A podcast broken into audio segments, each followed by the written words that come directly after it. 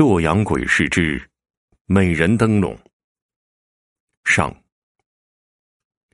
话说，洛阳乃六朝古都，其地界儿是不可多得的风水宝地，却也是各种离奇异事频出之所。接下来要讲的，就是其中一事。大宋庆历年间。在洛阳近郊孟津县里，住着一个落地的穷书生，唤作刘生。应试以来，春为两榜，均在孙山之外，也没钱来讨个媳妇儿，日子过得是愈发贫苦。所幸呢，他爹生前给人扎纸灯笼，也将这门手艺传给了他。他也没什么别的活计了，便一边读书，一边扎纸灯笼，卖几个银钱，换些吃穿用度之类。然而，他的手艺并不及他爹的强。再者，他也不是正经做生意的主，人家小贩都是一声高死一声的往来叫卖，他却是将那灯笼一股脑的摊到地上，捧着一本《中庸》，一坐便是一天。因此，那些扎出来的纸灯笼平地散在那儿，也没几个人来买。日复一日，眼看着进京赶考之期将至，他却连盘缠都凑不齐。这一天呢，又到了日头偏西，刘生收拾了灯笼摊子，将手中几个铜钱怯生生的放入怀中，似乎生怕被强人夺去似的，进而长叹口气，背起灯笼往家中走去。到了家中，刘生哆嗦着点起蜡烛，开始清点今日卖出去多少灯笼。谁知两下里清点了一遍，竟发现多出一个灯笼。刘生心生疑惑，又清点了数遍，竟发现还是多出一个来。刘生拍拍脑门，心说：“难不成谁给了钱没拿走这灯笼吗？倘若如此，明天许是人家来领，再给回去就是了。”不过转念一想，谁会为一个一文钱的破灯笼再来讨要呢？当真是自己傻了。自嘲的苦笑了一下，又掌着灯烛看了一个时辰的书卷，便准备睡下来。谁知道刚要躺下，无意间瞥见散在床边的灯笼里有一个与其余的判然有别，其余灯笼俱是白纸扎成，并无他色，而这个灯笼上却绘着一个美人儿。张生狐疑的坐起，拿起那个灯笼仔细的端详起来。内灯笼上所绘的美人，身着轻纱罗裙，青丝如瀑，柳叶眉，丹凤眼，一点朱砂点绛唇，两腮胭脂玉环羞，端的是惟妙惟肖。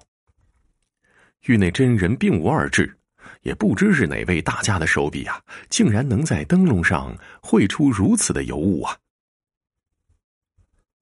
刘生满腹狐疑。想了半天，实在想不出自己怎么还有这么一个灯笼。又想到会不会是同行的灯笼拿串了？也不对呀，那些同行平日里闲的生意冷清晦气，都躲得远远的，隔着三条街也说不定。怎么会将这么个好东西混杂其中呢？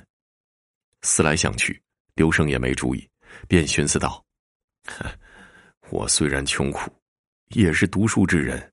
所谓君子不夺人所爱。”不义之财断不可取之，不若明天拿到集市去问问是谁丢的，还了人家也就是了。当天夜里，未作他想，将那灯笼随手置于窗棱上，便沉沉的睡去了。也不知道睡到了什么时辰，刘生只觉得背后一阵寒意袭来，他当时夜风吹入，下意识的裹了裹那破被，谁知听得身后吱呀一声。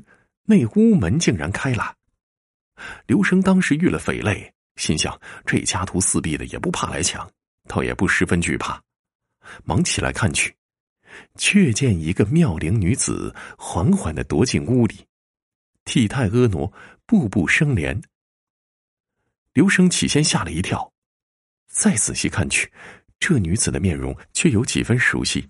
忽然想起，这女子的相貌竟和那灯笼上所绘制的一模一样。刘生顿时吓得抖在当场，心说：莫不是这灯笼成精了，化作妖鬼要来取了我的小命啊？刚想跪下讨饶，却听那女子先开口道：“公子莫要害怕，奴家此来并不是害公子性命的。”刘生听那女子吴侬软语，不似害人之厉鬼，稍稍安下心来，颤声问道：“姑娘，你既不图小生性命，那意欲何为啊？若是图财，你也见了，小生这家徒四壁，连个饭食也难吃到，更别说……”那女子轻摇素手，打断刘生道：“非也。”奴家实告公子，奴家确是鬼也，是因含冤而死，入不了那轮回之道，成了孤魂野鬼，只得暂栖身于这灯笼之上，化作美人图。因怕鬼差来寻，才误打误撞混在了公子的灯笼里面。奴家细想来，这也算是奴家与公子的缘分了，因此才唐突现身，想求公子相助，惊扰了公子，还望公子恕奴家罪。刘生听完之后，也渐渐的不再惧怕了，便问那女子道：“啊，姨姑娘说，定是受了莫大的冤屈啊！只是小生乃一穷弱秀才，手无缚鸡之力，肩无挑担之能，别人都说我是百无一用，不知小生怎地能帮姑娘啊？”那女子以手掩口，微微一笑，更显柔情似水了，娓娓道来。奴家却也不是要公子寻仇讨债，奴家已然身死，生前之事早无挂念。但如今若被捉回冥府，入不了轮回，没人送葬，自然也没有多少阴司纸去舍给那鬼差，必要受那刀砍斧锯之苦。因此，奴家想着，若能还了阳，便可再活一世，到时还能重新入轮回之道呢。说罢，跪倒在地，祈祷。若蒙公子大恩，奴家愿意以此身相许；若公子不愿，奴家亦可为奴为婢，伺候公子左右。只盼公子不弃。刘生慌忙下床道：“啊，姑娘莫要如此说，小生岂是那等强娶逼婚的人物啊？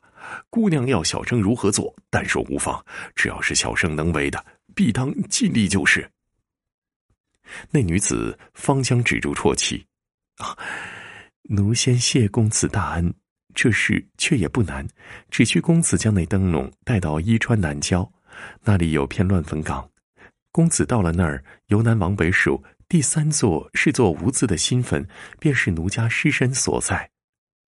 公子将这灯笼纸揭下，在奴家坟前烧了，再过的七七四十九日，奴家便可还阳。届时便来与公子相会。若有失言，便叫奴家魂魄落入九幽之所，再不得回转。刘生寻思了一下，那伊川县倒也不远，不如帮女鬼一回。恰好自己也是至今未娶，若能做圆了这事儿，既是功德一件，于己也颇有好处。便道：“啊，姑娘且放心，小生尽力而为便是。”